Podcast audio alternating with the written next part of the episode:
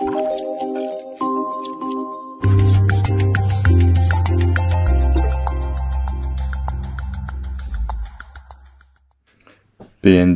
Arterita cellule géante dans sa version modifiée de 2020, chapitre consacré à la prise en charge thérapeutique.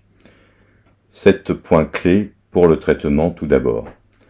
La corticosensibilité rapide, souvent spectaculaire, est la règle. Une corticorésistance primaire doit faire remettre en question le diagnostic d'artérite à cellules surtout si la BAT est négative. Le traitement d'attaque conventionnel est la prednisone à la posologie de 0,7 mg kg dans les formes non compliquées et à la posologie de 1 mg kg dans les formes compliquées, c'est-à-dire atteinte oculaire, dilatation, anévrisme ou dissection aortique, voire ischémie d'un membre. L'objectif est de contrôler la maladie tout en réduisant progressivement les doses de prédnisone pour atteindre 15 à 20 mg à 3 mois, 7,5 à 10 mg à 6 mois et 5 mg à 12 mois. À partir de 5 mg jour de prédnisone, une attitude fréquemment adoptée est une réduction de la prédnisone de 1 mg par mois et l'arrêt définitif de la corticothérapie doit être systématiquement tenté. Une corticodépendance à un faible niveau moins de 7,5 mg par jour de prédnisone, est possible et peut conduire après plusieurs échecs de sevrage au maintien du traitement sur le long terme, mais à condition qu'il soit bien toléré. La prescription d'un traitement adjuvant d'emblée par le tocilizumab sous-cutané, AMM, le tocilizumab intraveineux, hors AMM, ou le méthotrexate, hors AMM, peut se discuter avec un expert dans les situations où l'hypercortisonique cortisonique constitue un enjeu majeur. Chez ces patients, l'objectif est de réduire plus rapidement la corticothérapie. La prescription d'un traitement adjuvant au cours du suivi par le tocilizumab sous-cutané, AMM, le tocilizumab intraveineux hors AMM ou le méthotrexate hors AMM doit être envisagée en cas de rechute multiple avec une corticodépendance supérieure ou égale à 7,5 mg par jour de prednisone et ou une mauvaise tolérance de la corticothérapie. En l'absence de rechute, un arrêt d'un traitement adjuvant doit être envisagé à 12 mois pour le tocilizumab et entre 12 et 24 mois pour le méthotrexate. Quels sont les objectifs visés pour la prise en charge thérapeutique et quels sont les professionnels impliqués? Il s'agit d'obtenir une résolution des symptômes systémiques tels que douleur, fièvre, altération de l'état général, directement en rapport avec l'activité de l'artérite à cellules géantes, d'éviter des complications ischémiques irréversibles particulièrement visuelle, d'éviter des complications aortiques, dilatation, dissection, rupture d'anévrisme et l'ischémie d'un membre, prévenir les effets indésirables de la corticothérapie et les complications vasculaires. Le suivi est idéalement coordonné en duo par le médecin ayant une expertise dans l'ACG, le plus souvent un médecin interniste ou un rhumatologue, et par le médecin généraliste qui optimisera la coordination des soins proposés. D'autres médecins spécialistes peuvent être amenés à intervenir dans la prise en charge des patients, ophtalmologues, gériatres, médecins vasculaires, radiologues ou neurologues. Le rôle du médecin généraliste est essentiel dans l'évaluation du patient en première intention. D'autres professionnels de santé peuvent être sollicités tels que professionnels d'éducation thérapeutique, diététiciens, infirmiers diplômés d'État, kinésithérapeutes, ergothérapeutes, psychologues et assistants sociaux. L'importance du retentissement de l'artérite à dans le quotidien des patients peut justifier la mise en place d'aides à domicile. La prise en charge thérapeutique comporte un versant pharmacologique et d'autres mesures. Le traitement d'une artérite à géantes comporte des médicaments spécifiques à visée curative et prend aussi en compte les traitements pour prévenir ou soigner ces complications. Du fait du faible nombre d'essais randomisés contrôlés menés dans l'ACG, une grande partie des recommandations thérapeutiques s'appuie sur des avis de groupes d'experts français ou internationaux. Parmi tous les médicaments spécifiques cités pour traiter une ACG, la classe des corticoïdes et le tocilizumab par voie sous-cutanée sont les seuls à avoir une AMM dans cette indication. Tous les autres médicaments cités sont utilisés hors AMM et nécessitent une prescription justifiée. Après avoir détaillé les différentes molécules disponibles pour le traitement d'une ACG, nous envisagerons le traitement d'attaque d'une artérite à cellules géante nouvellement diagnostiquée, puis le traitement d'une rechute d'artérite à cellules géantes. La corticothérapie orale est le traitement spécifique de référence de l'artérite à cellules géantes et est habituellement incontournable.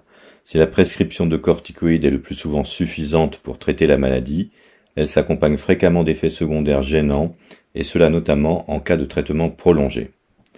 En France, la molécule généralement prescrite est la prednisone, à cause d'une moindre variabilité interindividuelle des concentrations plasmatiques que celle observée avec la prednisolone ou la méthylprednisolone orale.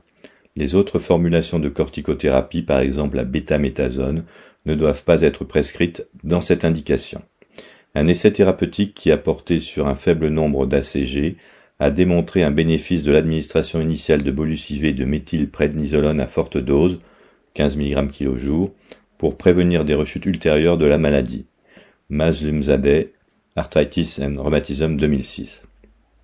Or, cette approche a été peu adoptée en pratique, notamment en raison de possibles difficultés de tolérance immédiate des fortes doses de corticoïdes pour une personne âgée.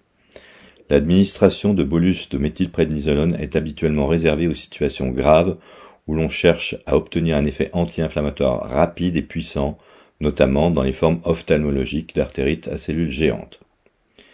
Différents médicaments immunosuppresseurs ou immunomodulateurs et des thérapies ciblées ont été évalués comme traitement adjuvant en association à la corticothérapie. À ce jour, les médicaments adjuvants n'ont comme objectif que l'épargne cortisonique. Les données les plus robustes en termes d'épargne cortisonique concernent le tocilizumab, anticorps monoclonal dirigé contre le récepteur de l'IL6, et dans une moindre mesure le méthotrexate. Les données les plus solides pour suggérer un effet, d'épargne cortisonique d'un traitement adjuvant comme le concerne le tocilizumab. L'effet bénéfique du tocilizumab en termes d'épargne cortisonique a été démontré par deux essais thérapeutiques randomisés contre placebo. Le plus grand des deux essais a étudié le tocilizumab par voie sous-cutanée à la posologie de 162 mg par semaine ou 162 mg toutes les deux semaines pendant 12 mois. Stone, New England Journal of Medicine, 2017. L'autre essai, qui avait porté sur un nombre de patients beaucoup plus faible, avait étudié le tocilizumab par voie IV à la posologie de 8 mg kg toutes les 4 semaines et également pour une durée de 12 mois. Villiger, Lancet 2016. Dans les deux essais, le profil de sécurité du tocilizumab était satisfaisant, mais l'interruption du traitement après 12 mois s'accompagnait d'un risque de rechute de la maladie chez environ 50% des patients. Stone, Congrès Eular 2019. Adler, Rheumatology 2019. Sur la base de ces deux essais, le tocilizumab a obtenu l'AMM en France pour les traitements de l'artérite géante pour la voie d'administration sous-cutanée à la posologie de 162 mg par semaine. Le bénéfice du méthotrexate a été suggéré par une méta-analyse de trois essais thérapeutiques randomisés contre placebo relativement anciens. Cette méta-analyse a montré que le méthotrexate, de 7,5 à 15 mg par semaine, a un effet modeste de prévention des rechutes. Mar, Arthritis and Rheumatism 2007. Sous réserve d'absence de données comparatives directes de ces deux médicaments, l'effet d'épargne cortisonique du tocilizumab paraît supérieur à celui du méthotrexate. Les données concernant les autres traitements adjuvants sont moins probantes ou insuffisamment documentées. Un petit essai thérapeutique contre placebo ancien a montré un résultat positif mais discutable en faveur de l'azatioprine. De Silva, Anal Rheumatic Disease, 1986. L'abatacept, anti-CTL à 4, a montré un effet bénéfique modeste dans un essai thérapeutique randomisé contre placebo. Langford, Arthritis Rheumatology, 2017. La dapsone pourrait avoir un effet intéressant mais au prix d'une toxicité importante. L'hydroxychloroquine, prescrite dès le diagnostic, et la cyclosporine n'ont pas fait preuve d'efficacité dans des essais contrôlés. Les études randomisées qui ont évalué le bénéfice des anti-TNF, adalimumab, etanercept ou infliximab, sont négatives. Les données suggérant une efficacité d'autres immunosuppresseurs, tels le cyclophosphamide, le leflunomide, le mycophénolate mofétyle, ou des thérapies ciblées, l'anakinra, l'ustekinumab, sont difficiles à interpréter car issus de petites séries ouvertes qui incluaient le plus souvent seulement des patients en rechute d'une ACG. Le positionnement des traitements adjuvants de la corticothérapie, notamment du tocilizumab, AMM, ou du méthotrexate hors AMM, dans les algorithmes thérapeutiques est sujet à discussion.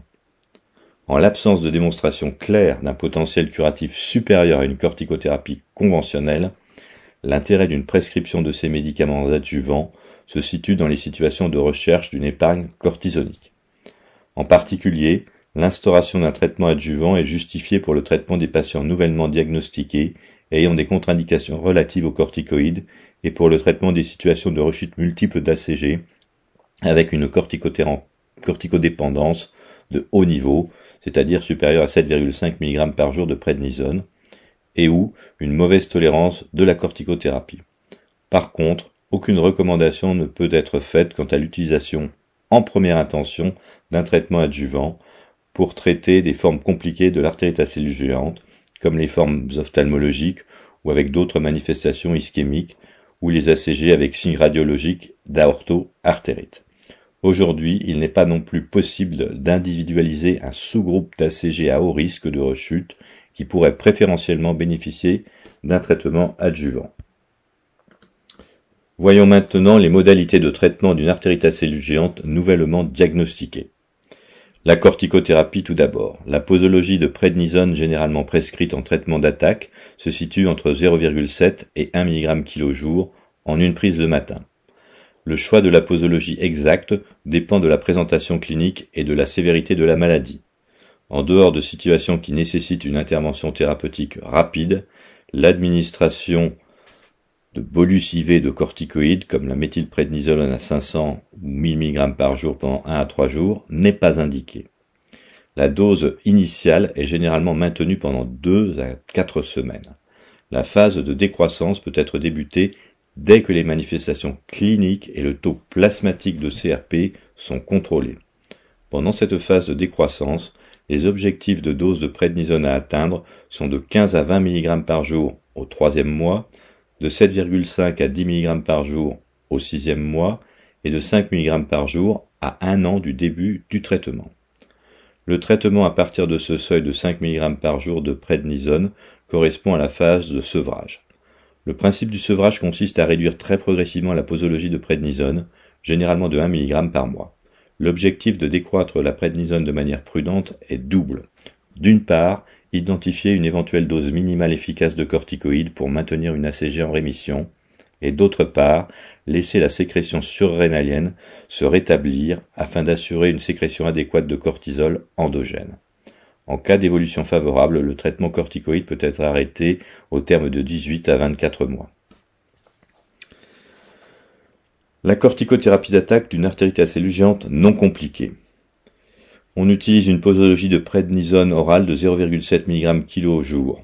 C'est ce qui est recommandé. En cas, de crainte que cette posologie puisse être mal tolérée par un patient, par exemple du fait d'un antécédent de corticothérapie mal toléré ou en raison d'une comorbidité, un avis s'impose auprès d'un médecin expérimenté dans la prise en charge de l'artérite à cellules géantes. La corticothérapie d'attaque d'une artérite à cellules géantes avec atteinte ophtalmologique. Il s'agit d'une urgence thérapeutique. Le traitement doit être débuté immédiatement dès lors que la suspicion clinique est forte et sans attendre un avis complémentaire. La prise en charge repose sur l'administration immédiate, c'est-à-dire au cabinet médical ou dès sa sortie, d'une dose de prednisone orale à la posologie de 1 mg kg et l'hospitalisation en urgence. En milieu hospitalier, il est d'usage de traiter une artérite à cellules avec atteinte ophtalmologique par des bolus de méthylprednisolone de 500 à 1000 mg par jour, habituellement pendant trois jours consécutifs, avec un relais par la prednisone orale à 1 mg kg jour. La corticothérapie d'attaque est la prise en charge d'une artérite assez géante avec atteinte des gros vaisseaux. Ce type d'atteinte fait craindre l'apparition ultérieure d'une dilatation, d'un anévrisme, d'une dissection ou d'une insuffisance aortique ou d'une ischémie d'un membre. Dans la plupart des cas, le calibre aortique est normal et l'atteinte des branches de l'aorte est asymptomatique au moment du diagnostic d'artérite à cellules géantes. Il n'est pas sûr que l'évolution d'une artérite à cellules géantes avec aorto-artérite soit différente de celle d'une artérite à cellules géantes sans aorto-artérite en termes de rechute ou de tortipodépendance. La posologie de prednisone à prescrire en traitement d'attaque d'une artérite à cellules géantes avec atteinte des gros vaisseaux peut être basé sur la présence ou non de complications structurales de l'aorte et ou de symptômes d'ischémie des membres. Une artérite assez géante avec aorto-artérite non compliquée et infraclinique peut être traité selon les mêmes modalités qu'une artérite à cellules géante sans atteinte des gros vaisseaux. A l'inverse, pour une artérite à cellules géante qui se présente avec une aorto-artérite compliquée, dilatation, anévrisme, dissection, ou symptomatique, claudication, ischémie d'un membre, les recommandations françaises sont de porter la posologie d'attaque à 1 mg kg de prednisone. Bienvenue, revue de médecine interne 2016. Les ischémies des membres évoluent généralement bien sous traitement corticoïde et ne, nécessitent qu'exceptionnellement un geste de revascularisation.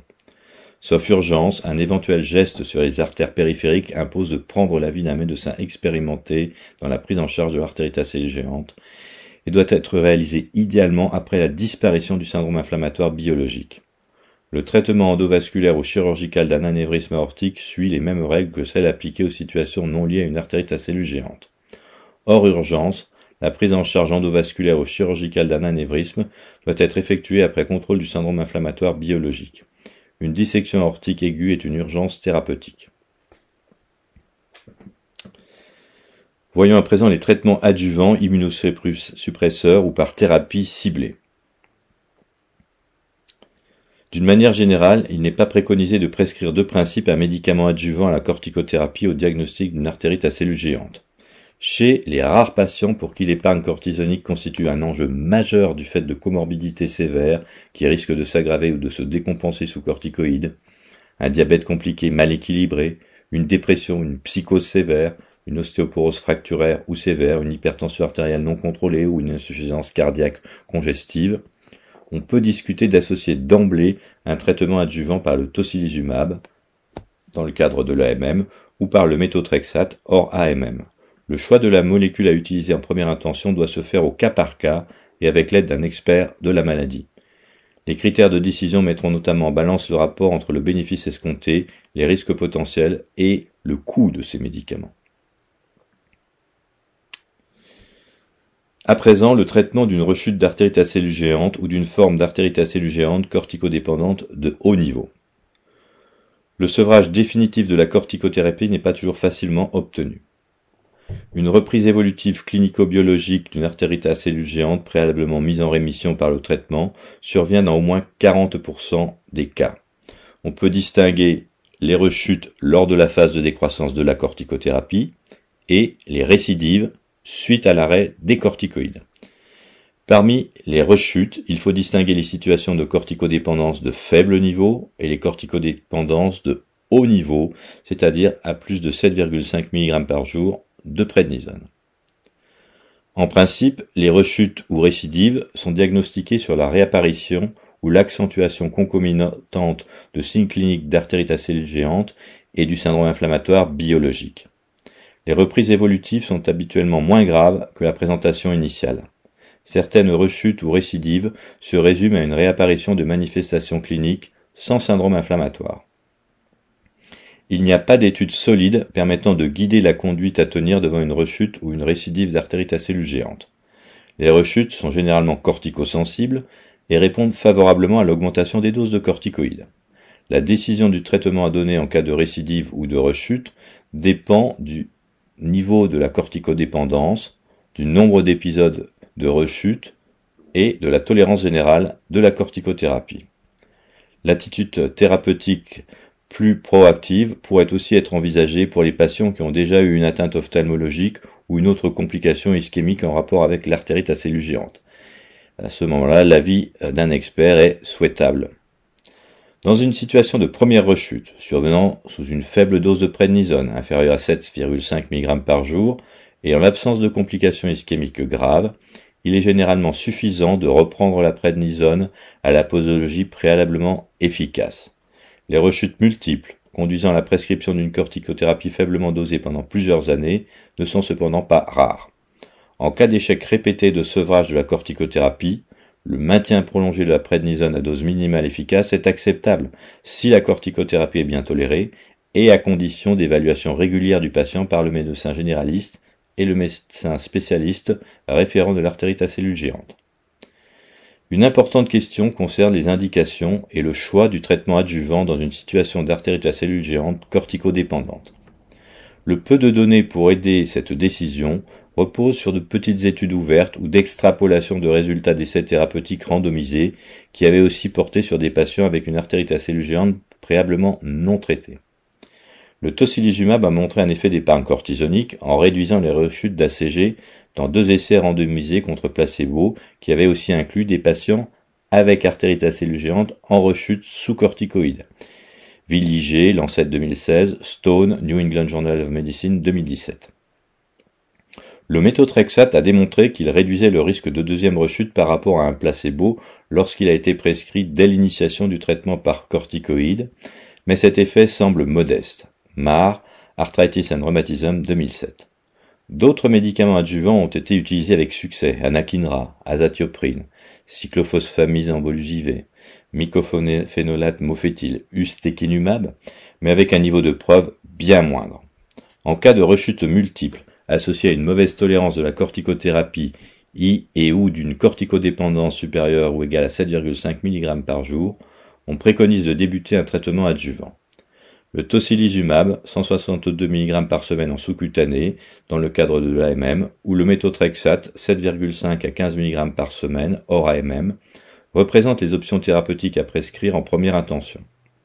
Le choix entre tocilizumab et méthotrexate doit se faire au cas par cas et après discussion avec un médecin expert.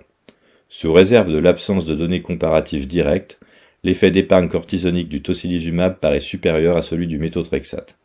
Les critères de décision mettront notamment en balance le rapport entre le bénéfice escompté, les risques potentiels et le coût de ces médicaments. En cas d'échec du méthotrexate et du tocilizumab, la prescription d'un autre médicament adjuvant doit être discutée avec un expert de la maladie. Les situations correspondant à la réapparition isolée d'un syndrome inflammatoire biologique sont problématiques. Elles ne correspondent pas forcément à une rechute et ne doivent pas automatiquement conduire à une escalade thérapeutique, surtout s'il s'agit d'une maladie sans complications visuelles ou autre manifestation ischémique initiale. Avant de conclure à une rechute biologique pure, il faut notamment s'assurer de l'absence d'une autre pathologie intercurrente. De telles situations doivent conduire à un renforcement de la surveillance et éventuellement à prendre l'avis d'un médecin expert. Voyons maintenant les traitements associés, l'éducation thérapeutique, les modifications du mode de vie au cas par cas et les autres traitements. Tout d'abord les traitements à visée vasculaire. Les patients atteints d'artérite géantes ont un risque accru d'événements ischémiques oculaires à court terme et d'événements ischémiques cérébraux et cardiovasculaires à court, moyen et long terme. Cette situation pose la question de l'intérêt de mettre en place des mesures de protection vasculaire chez des patients qui sont atteints d'une artérite à cellules. Les agrégants plaquettaires et les anticoagulants. Le rationnel de prescrire un traitement antiagrégant aux patients atteints d'ACG provient d'études rétrospectives indiquant que les patients traités par aspirine à dose antiagrégante, 75 à 300 mg par jour, donnés en prévention primaire ou secondaire, font moins d'accidents ischémiques cérébro-oculaires et d'événements cardiovasculaires, tous confondus.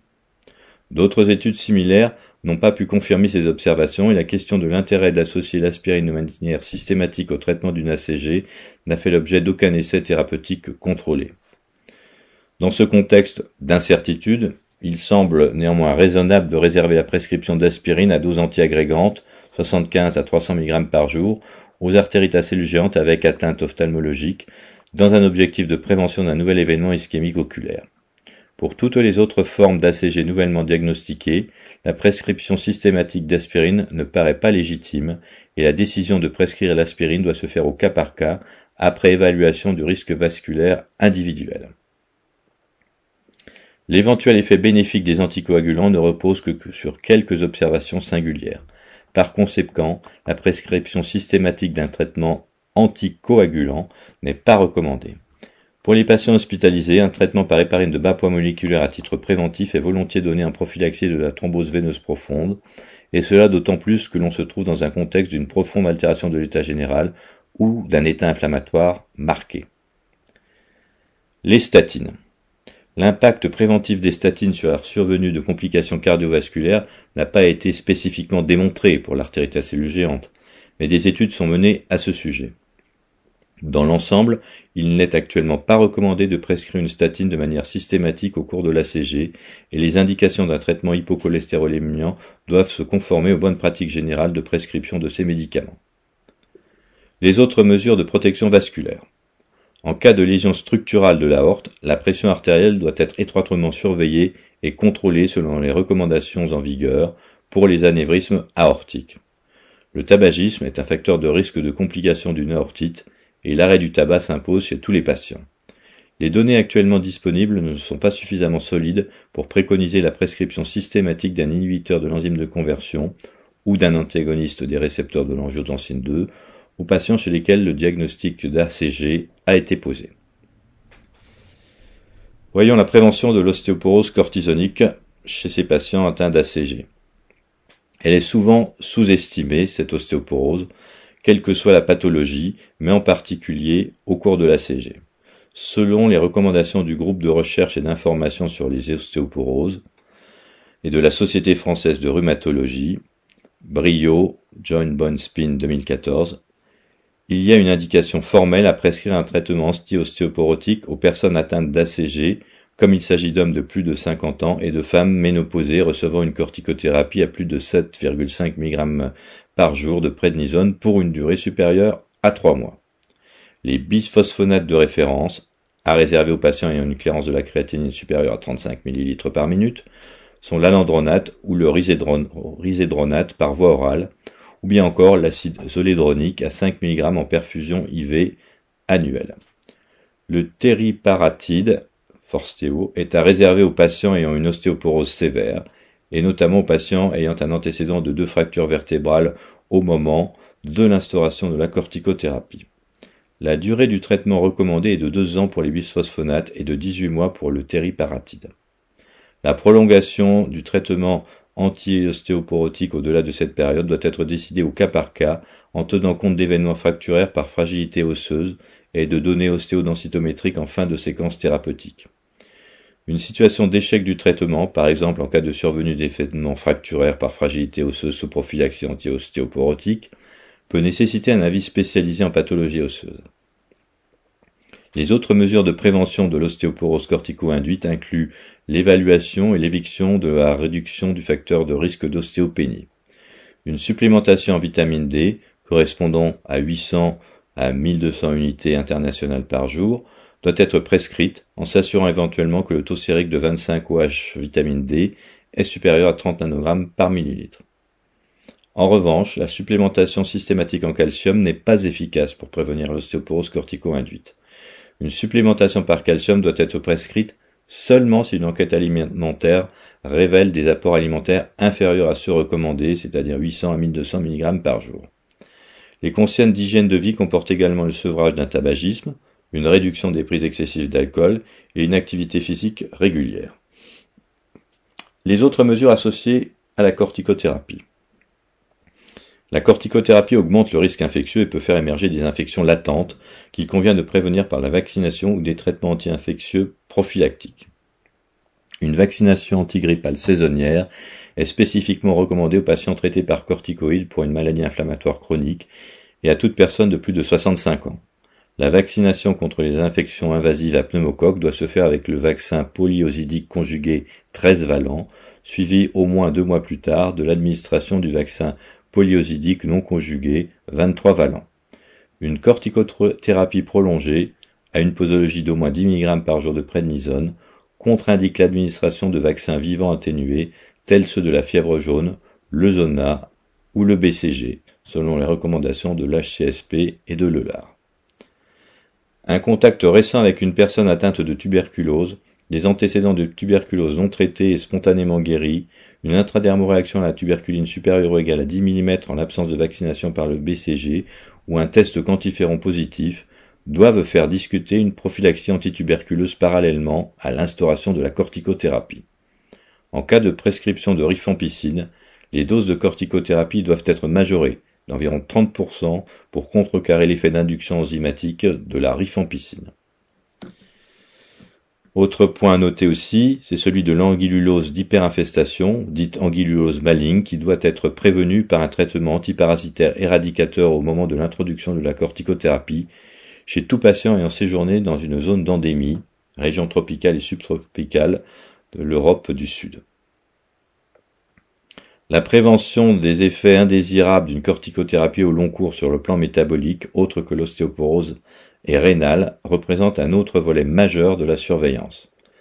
Les diabètes cortico-induits sont fréquents dans une population âgée et doivent être dépistés dès l'initiation de la corticothérapie. L'intervention d'un diététicien ou d'une diététicienne doit être proposée systématiquement pour les mises en place d'un régime alimentaire adapté en termes d'apport glucidique, calorique et sodé. La surveillance clinique et biologique porte sur le dépistage d'une prise de poids, d'une rétention hydrosodée ou d'une hypokaliémie. Il faut aussi s'assurer de l'absence de perte de poids ou de déshydratation chez des patients qui suivraient les conseils diététiques de manière trop assidue. Pour la prévention de la myopathie cortisonique, il faut conseiller une activité physique régulière, telle qu'une marche rapide de 30 à 45 minutes par jour, voire des séances de kinésithérapie de renforcement musculaire en cas d'amyotrophie avérée. Le recours à l'avis d'un psychiatre peut être utile pour les patients aux antécédents psychiatriques afin d'évaluer le risque de décompensation psychiatrique sous traitement corticoïde. L'éducation thérapeutique. Dans une population de sujets âgés souvent porteurs de comorbidités telles que le diabète ou l'hypertension artérielle, il paraît nécessaire de proposer au moment du diagnostic d'ACG et de la mise en place de la corticothérapie un entretien auprès d'un diététicien ou d'une diététicienne pour donner des conseils diététiques personnalisés. Les soignants prenant en charge ces patients doivent les informer ainsi que leurs aidants de l'importance de la prise régulière de la corticothérapie, du risque d'un arrêt brutal et des signes d'alerte évocateurs de rechute ou de complications de l'artérite à cellules géantes. Le recours aux associations de patients. Les associations de malades sont utiles pour aider le patient à ne pas s'isoler en proposant une écoute et un soutien moral. Elles permettent de créer des liens entre les patients qui peuvent échanger leurs expériences. Elles peuvent améliorer le parcours de santé du patient, informations sur la pathologie, accès au réseau de soins, centres de compétences, centres de référence, filières de santé, maladies rares et autres services sociaux. Les coordonnées de l'association de patients concernés par l'artérite géante doivent être communiquées aux patients dès la mise en place de sa prise en charge à www.association-du6vascularite.org.